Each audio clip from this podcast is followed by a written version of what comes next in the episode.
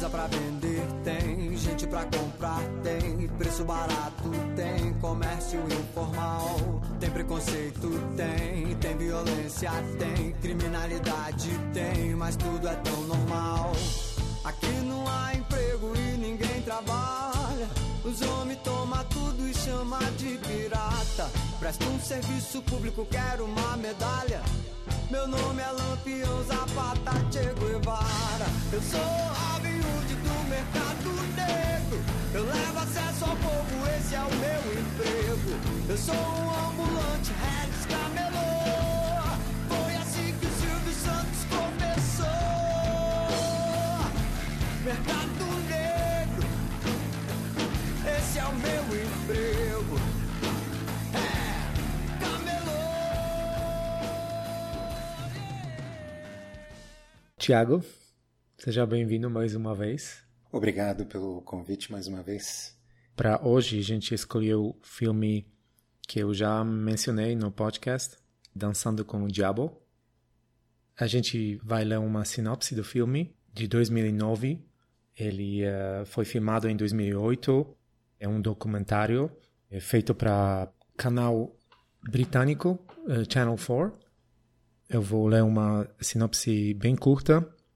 O longa mostra a complexidade das favelas cariocas por meio da visão de três personagens ligados diretamente ao tráfico: um pastor, um policial e um criminoso.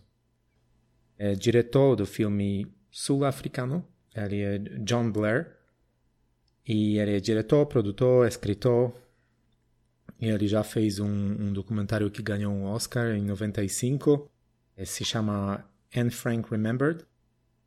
E o produtor do filme é, é Tom Phillips, que é um correspondente do The Guardian. E ele, naquela época, uh, trabalhava no Rio. E John Blair, o diretor, estava visitando sobre outro projeto. E o correspondente Tom Phillips falou para ele: Cara, eu tenho um pastor aqui que trabalha com pessoas que se envolvem em tráfico de drogas. E ele converte eles e, e tal. E você tem que ver ele, né? E ele, John Blair ficou tão fascinado, né, que eles decidiram fazer um documentário. Mas é, só para dar uma ideia para pessoas, né, demorou um ano e meio para convencer todas as personagens do documentário para fazer para fazer esse filme. Então não foi tão fácil, né? O filme custou 500 mil dólares. Eu nunca tive essa impressão que custou tão caro. Então, é, é isso. O filme tem música original do grupo Os Apóstolos e MC Galo. Eu pedi realmente que eles me trouxessem de volta que eu estaria pagando o resgate. E quando eu paguei os resgates, veio uma frase dentro da minha cabeça. É isso? Ou eu danço com o diabo ou caminho com Deus.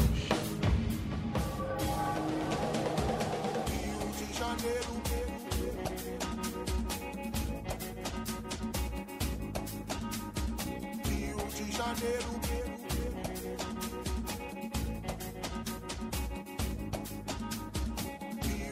Janeiro.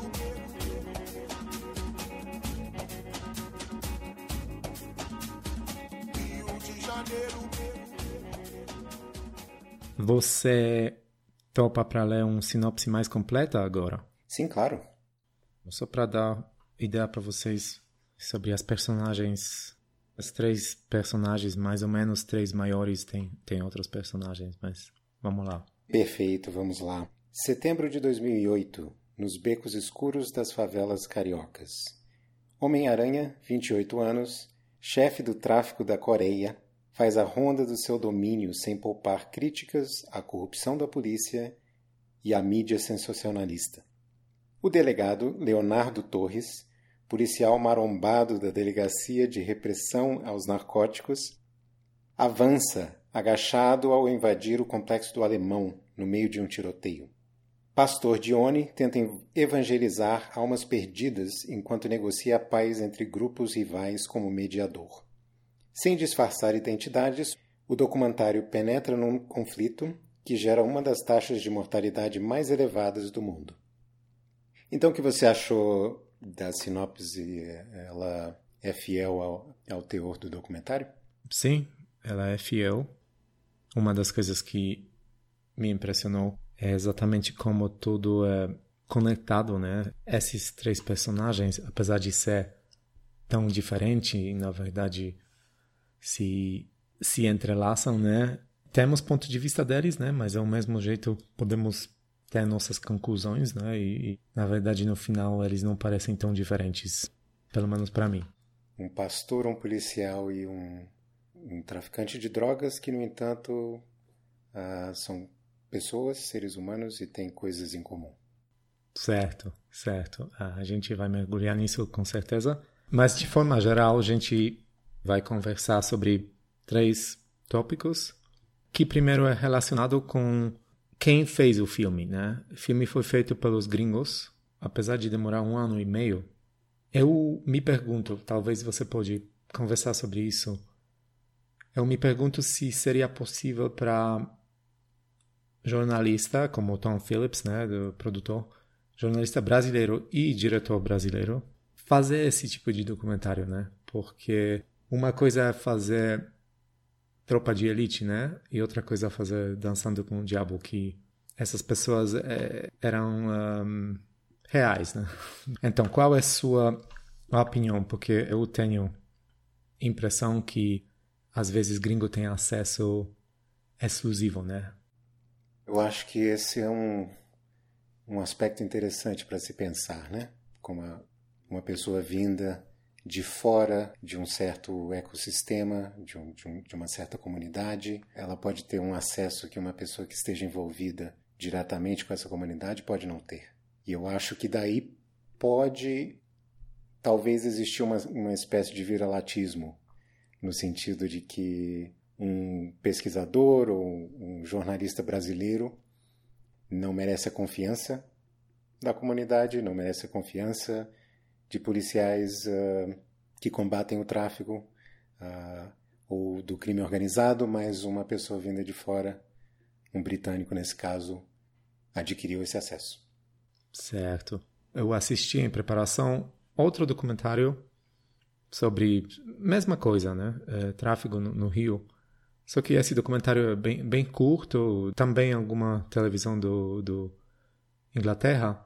E uma mulher jornalista mencionou também, mesma coisa que demorou muito tempo para convencer os traficantes que, e agora eh, eu estou citando ela, que seria bom para eles conversar com, com gringos, né, e, e a mostrar, né, esse problema do, do tráfico, né, então eles usam esse, esse argumento, né, os jornalistas estrangeiros, que vai ser bom para vocês, né, eu quero, eu estou aqui para mostrar essas condições.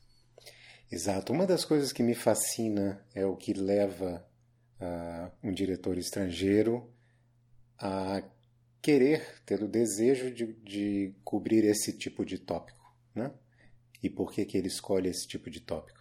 E eu acho que o outro lado da moeda também seria o que o crime organizado, ou, membros do crime organizado, pensam que eles têm a ganhar em revelar algo sobre a vida deles, sobre a rotina deles, sobre o negócio deles. Uh, eu acho que essas perguntas uh, são boas perguntas em aberto. Eu não tenho uma, necessariamente uma hipótese sobre elas, mas uh, são perguntas que me vêm à mente. Não, certo. Eu gostei. A motivação, né, um, dos estrangeiros também não tenho explicações. Uma que me vem agora é, com certeza, esse tipo de violência fascina estrangeiros, né? Você entra, né? Você entra no, numa comunidade e, tem é, criança, né? De, de 14, 13 anos com metralhadoras, né? Então isso isso é chocante, sem mencionar os, os homicídios, né? E tudo. Então esse tipo de, de assunto sempre fascina estrangeiro, né? Mas por outro lado, você mencionou alguma coisa bem interessante agora que é e qual benefício para traficantes, né? Pode até gerar algum tipo de, de problemas, né? Porque, claro, primeiro você, você se expõe, né, para muitas pessoas e outra coisa gera um tipo de, de reação negativa, né? Talvez eles querem alguma algum tipo de compaixão, né? Como a gente vai falar sobre motivações deles, né? Eu acho que essa é uma boa hipótese. E se você me permite, eu tenho uma hipótese sobre as motivações do diretor gringo. Eu acredito que talvez, ah, para uma pessoa vinda de fora, as favelas, o tráfico, eles podem representar algo de autêntico sobre o Brasil. Então, essa busca por autenticidade e não por coisas ditas superficiais como a praia, carnaval, futebol, uh, as mulheres brasileiras, que geralmente são é, coisas discutidas sobre o Brasil. Né? Um, eu acho que se você busca uma certa autenticidade de experiência, um, talvez você ache que você possa achar essa autenticidade nas favelas. Uhum. Como se fosse que outras pessoas não seriam autênticas, né? Exato. então, ah, mas só para voltar para esse primeiro ponto, então esse acesso exclusivo dos estrangeiros nas favelas, acho que os traficantes, né, e, e pessoas que moram na, nas comunidades e outras pessoas, né, pessoas que claro que tem todo tipo de, de pessoas que moram lá, que eles às vezes pensam sobre estrangeiros como alguma espécie diferente, né, do que do, do que, por exemplo, classe média do Brasil. Mas pessoas de classe média, jornalistas no Brasil fazendo esse tipo de documentário não seria diferente de, de jeito nenhum, pelo menos eu acho, né? Porque também não tem nada em comum com pessoas morando nas comunidades. Exato. Eu acho que esse é um, é um ponto bem válido e interessante. Então, é, é isso seria o primeiro ponto. Tem alguma coisa mais para adicionar? O que você acha? Acabou de me passar pela cabeça que talvez quando um brasileiro interage com uma pessoa de fora, ele se sinta de alguma forma responsável por representar o país dele, a cultura dele, a comunidade dele. E talvez por isso que estrangeiros ganhem acesso. Ah, eu tenho um gancho então com relação a essa noção de representatividade, ah, porque eu já tive várias experiências, mesmo enquanto criança, é, de pessoas adultas brasileiras demonstrando uma certa, um certo tipo de ansiedade com relação a como uh, estrangeiros veem as favelas ou uh, digamos turistas que vão ao Rio de Janeiro, né? Uh, qual seria a experiência desses turistas ao, ao verem favelas, mesmo das partes ditas nobres da cidade, da praia, né? Qual, qual o tipo de opinião que, que eles podem formar sobre o país por terem contato com favelas como a favela da Coreia. Certo. Uh, acho bem interessante que você falou né? Essas, esse tipo de ansiedade, né? Posso imaginar. Então, o segundo ponto, é, em preparação, eu encontrei um artigo que eu depois vou incluir link. Jornalista brasileira, ela escreve sobre essa influência do, das igrejas evangélicas, né?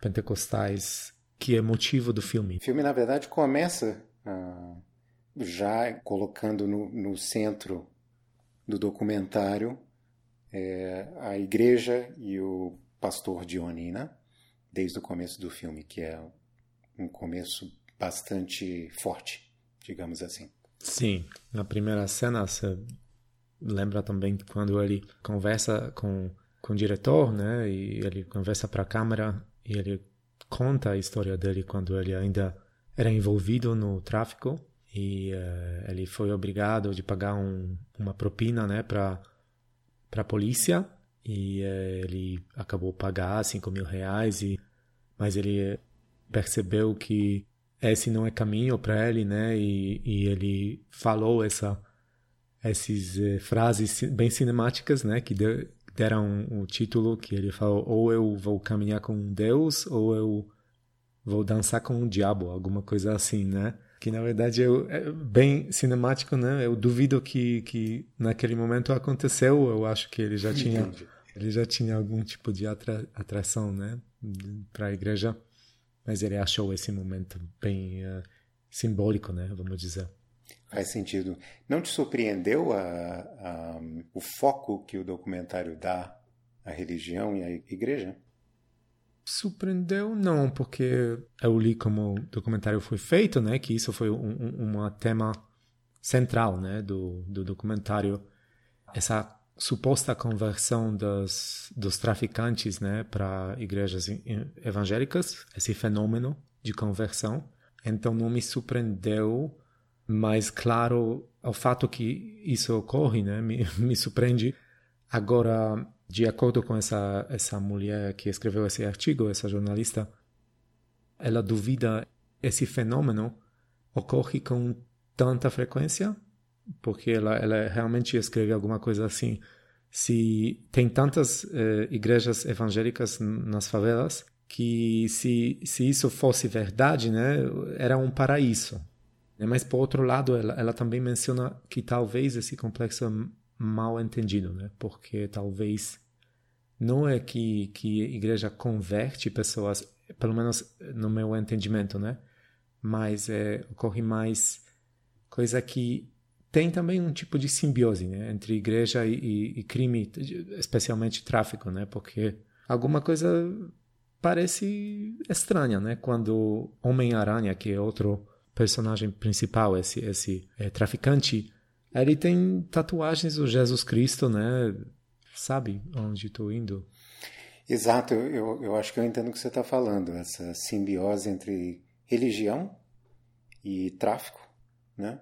Ah, apesar de que superficialmente ah, as duas coisas estariam teriam uma relação contraditória, né? Porque supostamente o tráfico de drogas é uma atividade uh, antiética e a religião é supostamente um, um fenômeno ético, né?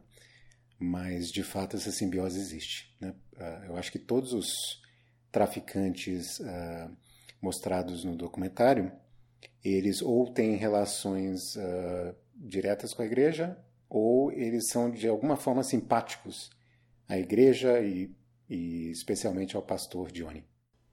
Vamos falar mais sobre pastor Johnny, né? Porque realmente pessoa muito carismática. E a prova é que em 2018, então 10 anos depois do documentário, ele foi candidato ao deputado federal do partido uh, que é Partido Trabalhista Cristão. Todos os, os personagens são, para mim, personagens alfa. Não tem como não ver isso, né? Então, Pastor Johnny do jeito que ele se comporta nas favelas, né? Do jeito que ele anda, do jeito, do jeito que ele conversa com as pessoas lá, traficantes, pessoas perigosas. Ele tipo coloca a mão, né? Ele é também pessoa grande, então coloca a mão nos todos, que isso acho que é aspecto brasileiro, né? Mas dá para sentir a energia dele, né? Eu acho que é parte do fascínio da da vida dele, da personagem dele no documentário, que ele uh, não tem medo dos, do tráfico, dos traficantes, do crime organizado, e ele está no meio, na cerne daquilo tudo, e no entanto ele não é parte exatamente do, do tráfico, ou pelo menos não mais. Talvez isso não seja uma história tão atípica. Eu acho que, principalmente, igreja evangélica ela destoa muito da católica nesse sentido, né? Você tem muitas pessoas que foram criminosas, eu acho que atrizes pornô, uhum. várias pessoas que supostamente são, estão às margens da sociedade que se convertem e se tornam religiosas e uh, salvam as suas vidas, digamos assim, através da igreja. Eu acho que os evangélicos, de forma geral, uh, acolhem mais pessoas à margem da sociedade do que a Igreja Católica no Brasil, né?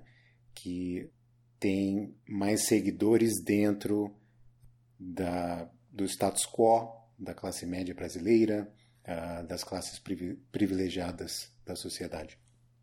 Me passou pela cabeça muitas vezes é, que, especialmente a igreja evangélica, por que ela atrai? Né? Com certeza tem uma certa tipo de energia, né, que vai uh, vai encaixar nas pessoas que, vamos dizer, são mais agressivas, né? E temos uma cena onde é um tipo de missa e tipo de aviso para jovens, né, pessoas que se envolvem em drogas. é um tipo de aviso bem forte, porque o que acontece? O pastor Johnny tem um, um, uma missa e eles começam, né? Falar muito alto, ele começa a falar muito alto, ele grita, né? Grita, grita, Deus, Deus, glória, glória, glória, né? E entra naquele transe e ele para e mostra um vídeo de jovem que alguém atirou o cérebro dele e abriu a cabeça. Né? Parece cena do filme do horror, né? Eu, eu nunca vou esquecer essa cena, né? Apesar de só ver na tela pequena, da, da, da, né? Mas é cena bem forte e e depois Pastor Johnny começa, né? Não mexe com Deus. Oh, esqueci, né? Alguma coisa assim. Olha o que aconteceu, né? Não exatamente essas palavras. E, e, isso é muito violento, né? Também, forma de violência. É, de, de, do jeito que essa missa é, é lidada, né? Exatamente. Só, só uma correção. Eu acredito que evangélicos chamariam uh, isso de culto. A missa seria é, o serviço católico. Ah, certo, tá, ok. Eu concordo com você. Eu acho que, de forma geral, a, a tática é, dos evangélicos em converter pessoas é mais agressiva, justamente porque a Igreja Católica faz parte do status quo, então ela é bem mais passiva, digamos assim. Né? Eu acho interessante que há uma dialética no documentário, porque o pastor Dione e a igreja dele é, acolhe principalmente meninos envolvidos no, no tráfico, mas também traficantes maiores, né, de, de, de maior nome, digamos. Então ele acolhe meninos que são, por exemplo, violentados, né, que sofrem violência dentro do, do tráfico. Ele cuida desses meninos. Uma das cenas que eu achei mais fortes do, do filme foi quando ah, ele ah, mostra um quarto com aproximadamente cinco ou seis meninos que tinham sido uh, agredidos por, por traficantes. Acho que foi um pouco menos, acho que dois ou três. Certo. Mas é. Uhum. Ou seja, ao mesmo tempo que isso, é claro, é uma atitude louvável, uh, eu acho que a, a igreja dele se usa desse método para converter meninos como, como esses. Tipo recrutamento, não é? Como recrutamento, exatamente realmente difícil ver Pastor Johnny só como uma pessoa. É, ele tem uma missão, ele de certa forma ele faz bem, né? Não, não dá como nesse aspecto, né? Tirar pessoas da violência im imediata, né? Vamos dizer. Então alguém foi violentado, né? Como esses esses adolescentes e ele tira esses e, vamos dizer dá uma opção, né? Para eles ficar comigo, né? e, e para de mexer com drogas.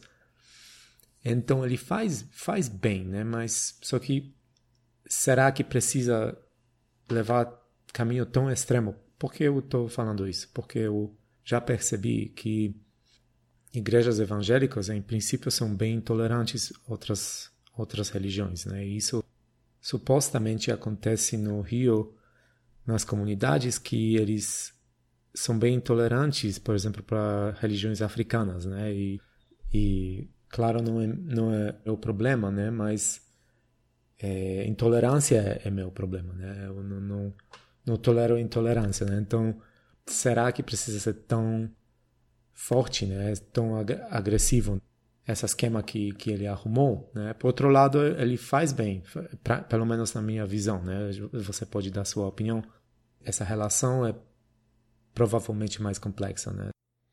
Eu acho interessante, é de, de fato, uh, eu acho que o, no filme o pastor Dione e a igreja dele são tanto quanto moralistas. Acho que a visão de mundo dele é bem preto e branco, bom, pessoas boas e pessoas más, e no entanto ele acolhe uh, traficantes, inclusive traficantes que ainda estão uh, no ramo, né? ainda, ainda são é, traficantes de drogas.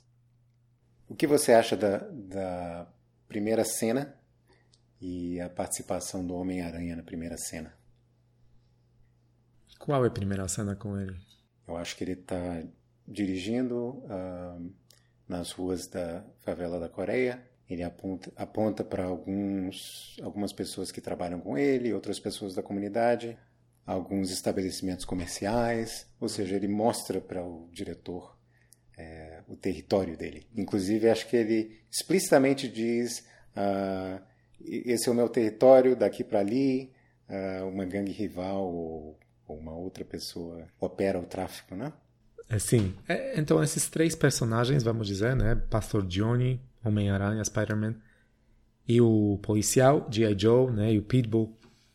Eles, de certa forma, talvez policiais um pouco menos, mas eles, de certa forma, levam uh, diretor, né, produtor levam a equipe do filme é, para vários lugares, né, como você mencionou, favelas rivais e, então essa primeira cena com o Homem-Aranha, né, achei bem legal, né, ele mostra o ecossistema dele, né, aqui é meu reino, claro que ele é pessoa bem respeitada, né, na comunidade e ele não, não é necessariamente alfa do, do, do tipo do Johnny, né? Pastor Johnny, ele, ele é magrinho, parece um pouco devagar, mas, mas por outro lado bem carismático, né? Ele tem muita carisma. Gostei dessa cena quando ele levou é, a equipe, né, do filme. É, é só para te dar um, um pouco mais. Produtores, a equipe falou que ele levou eles. Isso não está mostrando no documentário, mas ele levava eles, por exemplo, e fazia 120 km por hora e puxava freio de mão, né?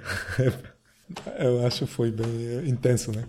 Ou seja, uh, o maior traficante da favela da Coreia levou os gringos para um passeio.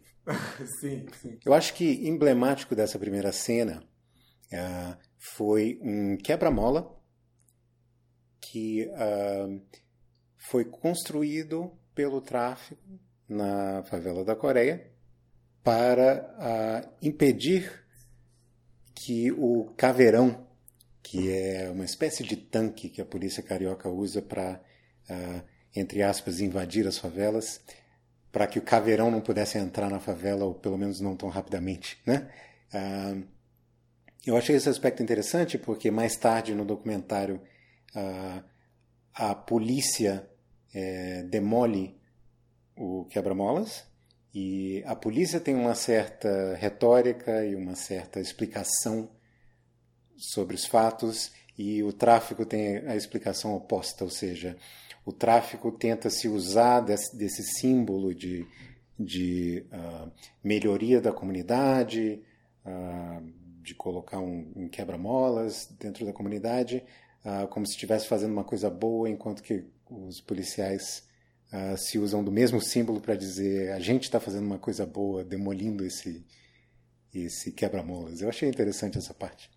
A gente pode falar um pouquinho mais sobre isso mais tarde, mas parece que há uma codependência entre as retóricas dos policiais e a retórica do tráfico. Eu acho que talvez seja importante pra, para os ouvintes saber que ao final do filme o Homem-Aranha é assassinado. Sim, Homem-Aranha é ao lado do pastor Johnny. Uh, várias vezes a gente vê os dois, né? Exato. Ele é em processo de, de largar, vamos dizer, o tráfico, né? E, e ser parte do, da igreja do, do pastor Johnny, né? Ele é, é jovem, né? Ele tem 20, 28 anos. Ele, com certeza, é uma pessoa bem perigosa, né? Então talvez eu passei um pouco de síndrome de Estocolmo, né? Porque envolvi algum tipo de simpatia, mas é, ele tem esse impulso, vamos dizer, comunitário, né? Então tem uma cena quando ele organiza um tipo de, de, de uma competição para crianças, né? Ele marcou até anos, né? Cinco até nove. Esqueci qual competição, acho que alguma coisa ecológica e o prêmio foi um Velocity. De novo, pessoa complexa, como o pastor Johnny, não, não tem só um lado, né? Além de ter esse impulso comunitário, ele também reclama muito, né? Ele reclama da polícia, ele reclama do suborno, ele reclama do envolvimento dos policiais nas drogas, né? Então, de novo, Homem-Aranha a gente vê perspectiva dele muitas vezes, né, que também fascinante. Como, como você acha sobre? Ah, eu concordo com você. Eu acho que uh, o documentário faz um ótimo trabalho é, em uh, mostrar vários aspectos e vários lados da personalidade do Homem-Aranha, inclusive a história dele. A mãe dele aparece em uma, uma das cenas. Um, ele mesmo conta a história dele, uh, de como ele se envolveu com o tráfico, como ele chegou onde, onde ele chegou. Outro aspecto que eu achei interessante foram os detalhes que ele revelou sobre a própria operação do tráfico. Quantas pessoas trabalham para ele, uh, quanto que elas recebem, você lembra? Se lembra, foi 94 mil reais cada duas semanas que... Uh, só uma... Cara, muita grana. É uma quantia uh, que é difícil para imaginar para pessoas comuns, digamos assim, né? Entre aspas. É, imagina a logística disso, né? É, contar esse dinheiro, manter eh, esse dinheiro num lugar seguro e tudo isso, né? Envolve tantas operações. Exatamente. Uma coisa que uh, talvez tenha sido uma fraqueza menor do documentário para mim é que nunca é discutido o que é feito desse dinheiro, né? E eu imagino que a lavagem de dinheiro seja uma parte é, importante das operações do tráfico. Hum, interessante, não pensei sobre isso. A gente vai mencionar outra coisa que não foi mencionada, apesar de, de ser mencionada o tempo todo, né, que são as drogas, mas uh, dinheiro eu, eu nem prestei atenção, né? Parece que boa parte desse dinheiro vai em um negócio, né?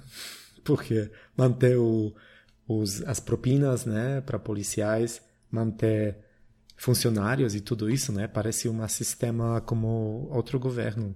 Exatamente. Uh, parecem governos em competição um com o outro.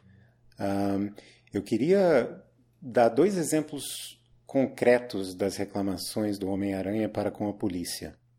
Um deles é que em uma das cenas uh, ele está sendo entrevistado é, vestido num colete à prova de balas que supostamente tinha sido dado a ele por policiais. Ou seja, ele usa disso, uh, se usa disso como evidência da corrupção policial. Uh, e eu acredito que ainda mais cedo no documentário ele uh, se refere a uma granada e a algumas armas que também teriam sido vendidas a ele por policiais. Então, quer dizer, eh, os exemplos da, da da corrupção policial são bem concretos no filme. Apesar de, de gente não ver, claro, isso seria demais, né? De ver como o Homem-Aranha interage com a polícia, ele pr praticamente dá essa ideia que eles interagem o tempo todo, né? Que todos eles dependem uns dos outros, né? Então, isso isso é fascinante como como o documentário mostra, né? E daqui a pouco a gente só menciona policiais, também, porque isso, eu achei tem muitas coisas interessantes, mas é, as personagens mais fortes, com certeza, para mim, seria Pastor Johnny e Homem-Aranha, né? sem dúvida. Mas é, no mundo criminoso tinha outra pessoa que a gente pode mencionar que absolutamente roubou um, um, uma boa parte do documentário, que é Tola, né? Se o Tola tivesse em um filme de ficção, uh, eu não me surpreenderia. Uma pessoa bastante sui generis, com certeza. Então, Tola é um traficante de também de alto nível. O que é interessante sobre ele, que ele já evita por muito tempo a polícia, né? E com certeza ele dá essa impressão que ele não ia para a cadeia, né? Então, provavelmente quando o confronto com a polícia ocorre, ele provavelmente ele provavelmente morreria, né, no, no, no tiroteio, né, da, da, ele passa essa impressão. Mas Tola, então, Tola é escondido, personagem bem assustadora. Isso, isso é complexo no, no mundo brasileiro para mim, no mundo desses traficantes e, e impressão de que estrangeiro tem. Então, Tola, por um lado, é a pessoa que matou muitas pessoas. Ele, ele fala mesmo, né, eu, eu tinha que matar meus amigos, eu quero sair desse, dessa vida, né, não tem prazer de, claro, de, de viver, sabe? Ele, ele é todo machucado, todo ele é praticamente incapacitado, né? De, ele levou vários tiros na perna. Ele levou vários tiros na perna. De, em certo momento a gente dá para ver a perna dele que é toda toda bichada, né? De, não não parece perna, perna normal. Então ele pessoa bem assustadora, né? Mas por outro lado ele abre tanto, né? Em frente dos gringos que para mim é incrível, né? O, é, aqui você tem cara traficante, perigoso, mas por outro lado ele abre coração, né? Vamos dizer, ele conversa, conversa, eu quero, eu vou pagar, né? Um dia eu sei que eu vou pagar, mas talvez você quer mencionar agora sobre Tola e Homem-Aranha, essa observação que você passou, como eles falam na terceira pessoa, né? Exatamente, eu, eu uh, notei que uh, eles têm uma visão de mundo uh, complexa, moralista, e ao mesmo tempo que eles se consideram pessoas do bem, e eu vou dar um exemplo concreto aqui, o, o Tola uh, diz que na Vila Aliança, aonde ele ele vende drogas, uh, ele diz que eu que dou as coisas, ou seja, ele é de certa forma um Robin Hood. E ao mesmo tempo Uh, eu acho que, inclusive, na mesma cena, na mesma entrevista, ele diz: uh, Isso não é vida e eu sei que eu vou pagar. Já o Aranha diz que a vida que a gente leva, a gente sabe que não é certa. Ou seja, uh, eles se referem a si mesmos como pessoas más e boas ao mesmo tempo e aparentemente na terceira pessoa, como se estivessem falando de pessoas estranhas bem interessante.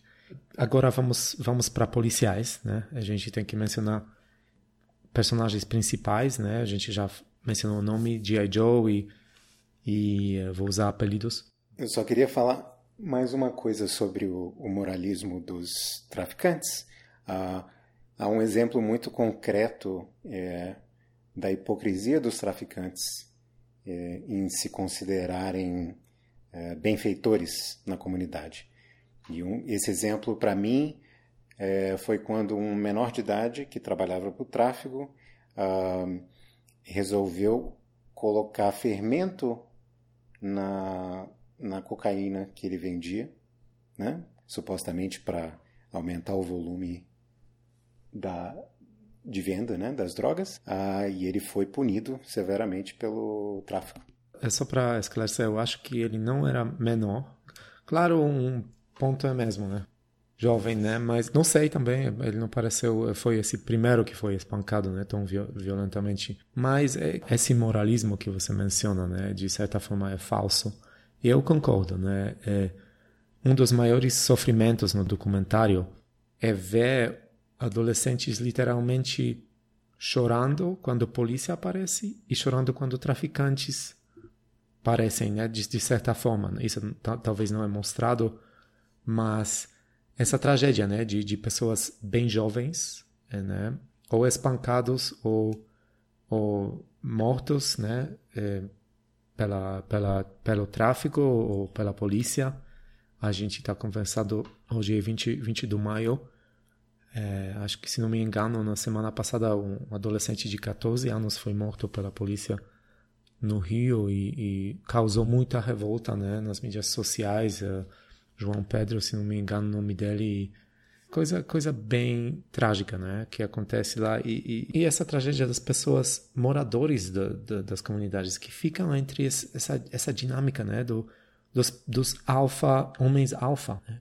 Mas é, personagens policiais, né? Então, principalmente a gente tem G.I. Joe, Pitbull e também o terceiro personagem que eu esqueci o nome dele, é um pouco mais velho, que fala inglês, é, policial, né? Todos eles são policiais civis e Pitbull é musculoso, careca musculoso e ele é, tem uma, então isso é ponto da vista dos policiais e que eles fazem claro coisa certa, que em algum momento eles perdem um, um colega, né, na invasão é, da favela e, e é, claro em raiva, né, logo depois que isso acontece, em raiva um deles fala a vida do policial vale mais do que mil criminosos, né?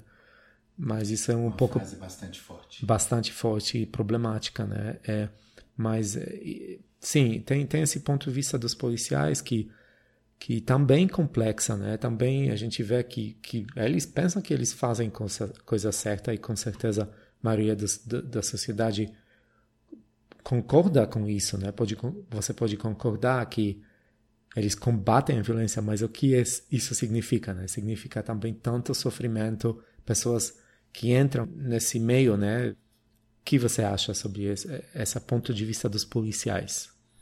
Então, eu acho a primeira coisa que eu, primeiro comentário que eu queria fazer é que um, a retórica deles uh, sobre o bem e o mal e o moralismo deles, dos policiais nesse caso, são praticamente uh, exatamente a mesma fala dos, dos traficantes. Então há um tribalismo uh, entre os policiais, assim como há um tribalismo entre os traficantes, e no entanto eles não só se matam, mas cooperam e ao mesmo tempo eles têm uma retórica muito parecida moralista muito parecida, em que o, o outro lado é demonizado, a tribo às quais ele, eles pertencem é tida como boa, apesar de evidência empírica de que há coisas antiéticas acontecendo dos dois lados. Uhum, certo. É.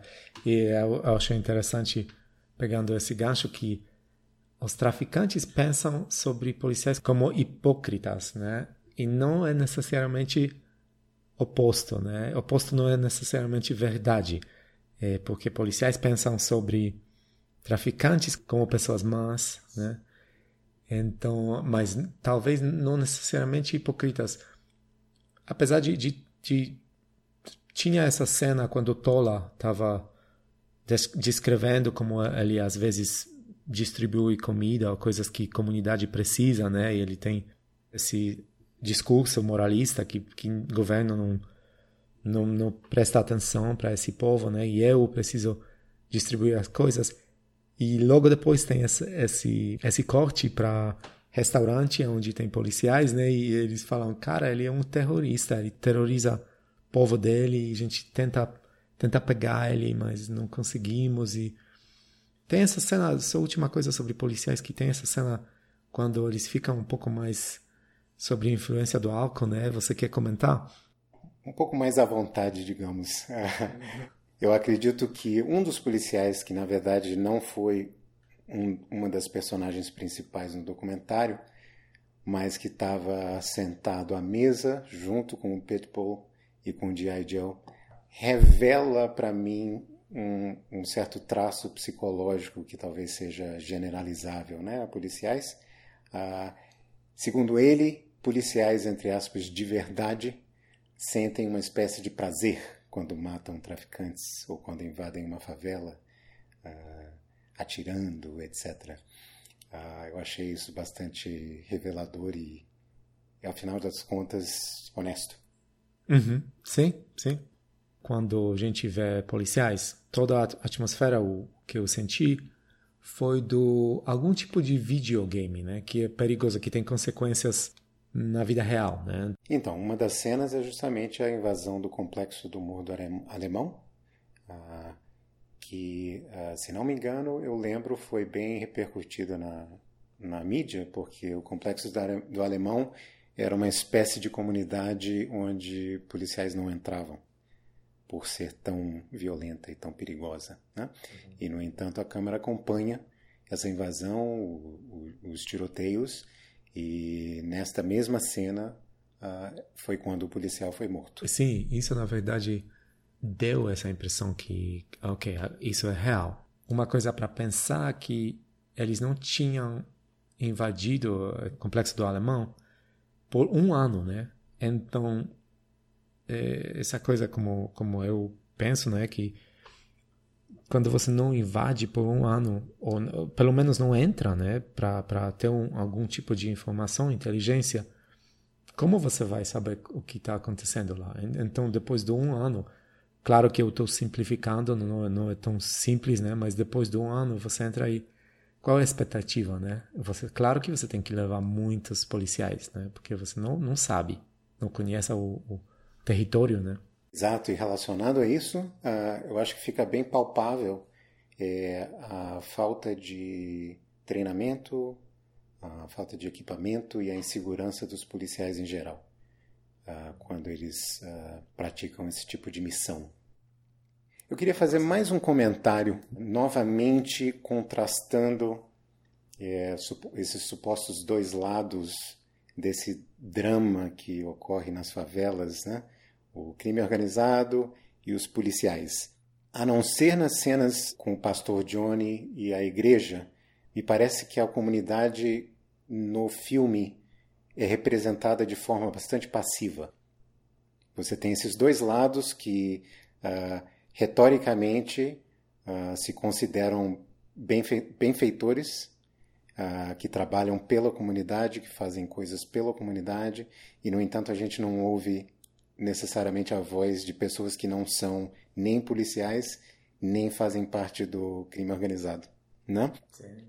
E eu acho que outro contraste interessante é ah, como os usuários de drogas são vistos pela polícia versus como os, os mesmos usuários são vistos pelos traficantes. Isso, isso podemos agora mergulhar mais, porque Vai. isso é o terceiro ponto, né? A gente vai conversar sobre drogas. Então, o terceiro ponto seria entendimento do, dos usuários das, das, drogas, né? Exatamente. Uh, uma frase do Aranha foi que a maioria dos usuários são pessoas de bem. E uh, acredito eu que há uma cena uh, de policiais em que eles falam justamente o oposto. Que, na verdade, os usuários, os consumidores de drogas, são o motor por trás de toda aquela violência que ocorria nas favelas.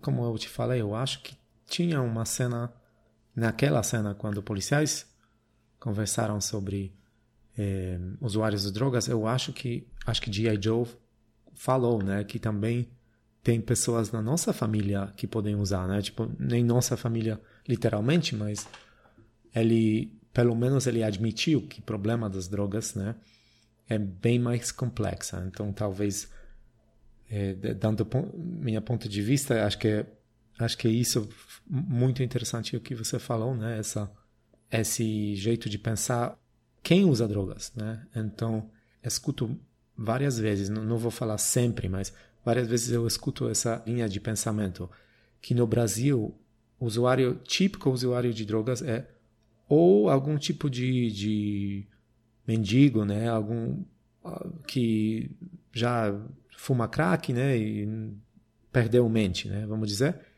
ou pessoa de classe média, né, média alta, vamos, vamos falar que consuma drogas nas, nas festas, né, e como nada no meio não encontrasse, né. Então, pegando o gancho que, que o Homem-Aranha falou, que talvez não é assim, né, talvez muitas pessoas na favela, nas comunidades e pessoas fora das comunidades, pessoas, vamos dizer, comuns, né? Usam drogas, né? Pessoas ao nosso redor que todo mundo usa, né? Talvez só, só a diferença é tipo de drogas. O que você acha?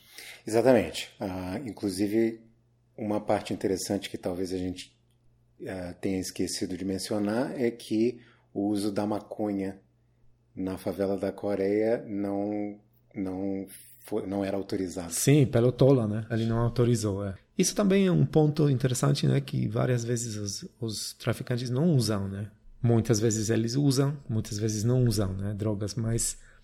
Exatamente, é. é o consumo de drogas é um, é um provavelmente um fato muito mais complexo do que as duas partes no filme uh, retratam. Eu queria falar de duas cenas uh, envolvendo policiais que eu achei importantes. Uh, uma delas é quando o Pitbull leva o cinematógrafo para a própria casa e o filho dele é entrevistado. E eu achei bastante tocante o que ele disse. Você, você se lembra? Sim, lembro, lembro, sim. Bastante tocante, sim. Ele disse muitas coisas. Primeiramente, eu, eu senti muito dor dele, né? Porque ele sentiu muito medo da vida do, do pai. Imagino tanto medo, né? Que isso traz sofrimento então isso foi bem tocante. Claro, menino inocente, né? criticar um menino de 10 anos ou 11 anos também não é justo, né? Mas ele falou uma coisa que eu achei é engraçado, não sei se é palavra boa, mas ele falou que por que pessoas roubam, né? Exatamente. Ah, eu acho que a preocupação imediata dele era com o fato de que o pai dele poderia ser morto a qualquer momento no trabalho, ah, mas ah, quase que de súbito ele ah, entra num âmbito um pouco mais filosófico e, e, se pergunta por que é que as pessoas são más e por que é que más coisas acontecem. E eu acho que, inclusive, um dos medos dele era justamente que o pai pudesse praticar coisas más, apesar de ser um policial. Não pensei sobre isso, mas é. Poderia ser. E outra cena? A outra cena que eu achei muito interessante é quando, talvez, uma das únicas cenas onde o entrevistador faz uma pergunta direta uh, aos policiais. Uh, a pergunta foi: por que a violência chegou a este nível? E a resposta dos policiais foi uma gargalhada. Sim. Eu achei bastante interessante. Ou seja, uh, as pessoas que talvez pudessem ser consideradas mais aptas a, a, darem uma análise da situação se sentem inteiramente perplexas e incapazes de explicar o que está acontecendo.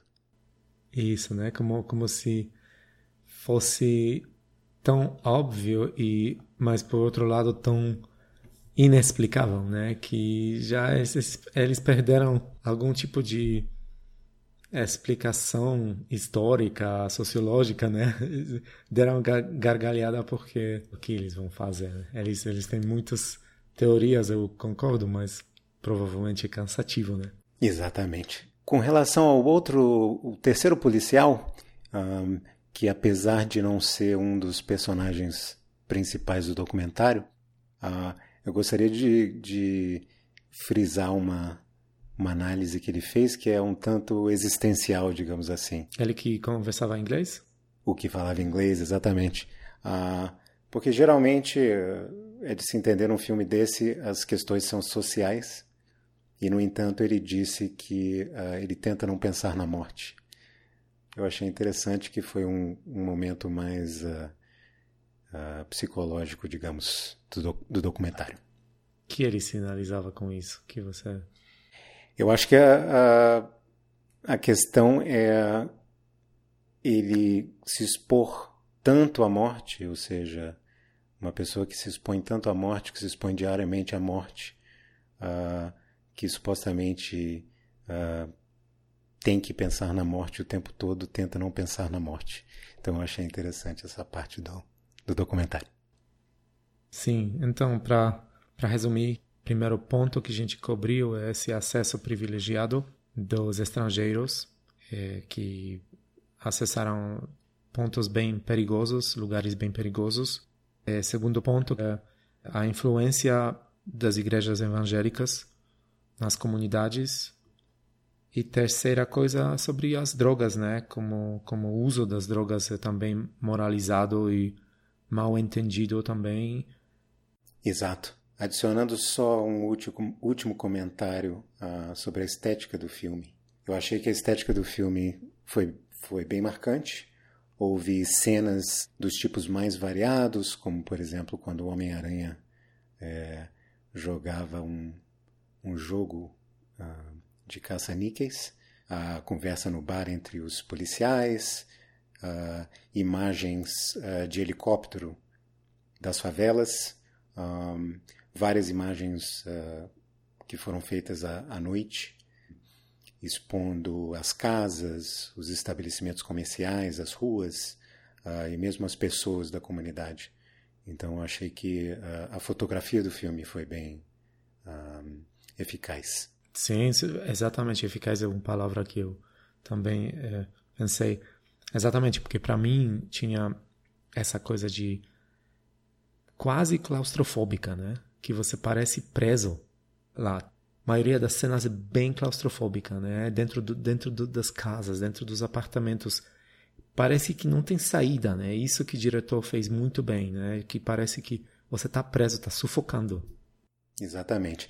Principalmente para mim, é, a cena da casa do Tola, que me pareceu o ponto mais alto da favela. quase chegando na, na mata. Achei muito interessante a localização de um, de um fugitivo, né? Uh, talvez na, na parte mais inacessível possível de uma comunidade que já é marginal. Documentário ótimo, com certeza tem talento né, aqui de, de cinematografia e de história, né, como é, tem esses laços né, entre esses três grupos, Pastor Johnny, é, Homem-Aranha e, e, os policiais, né, então fantástico, né, tem também música que é assustadora, às vezes, às vezes cria algum tipo de emoções na gente, né, ou, ou medo ou compaixão, né. Talvez a música tenha sido um, um fator um pouco negativo do filme, você não acha? Você pensa sobre manipulação, né? Exato, eu acho que ela uh, foi um pouco manipuladora, ou seja, uh, o objetivo era, obviamente, de assustar as pessoas que assistiam o filme.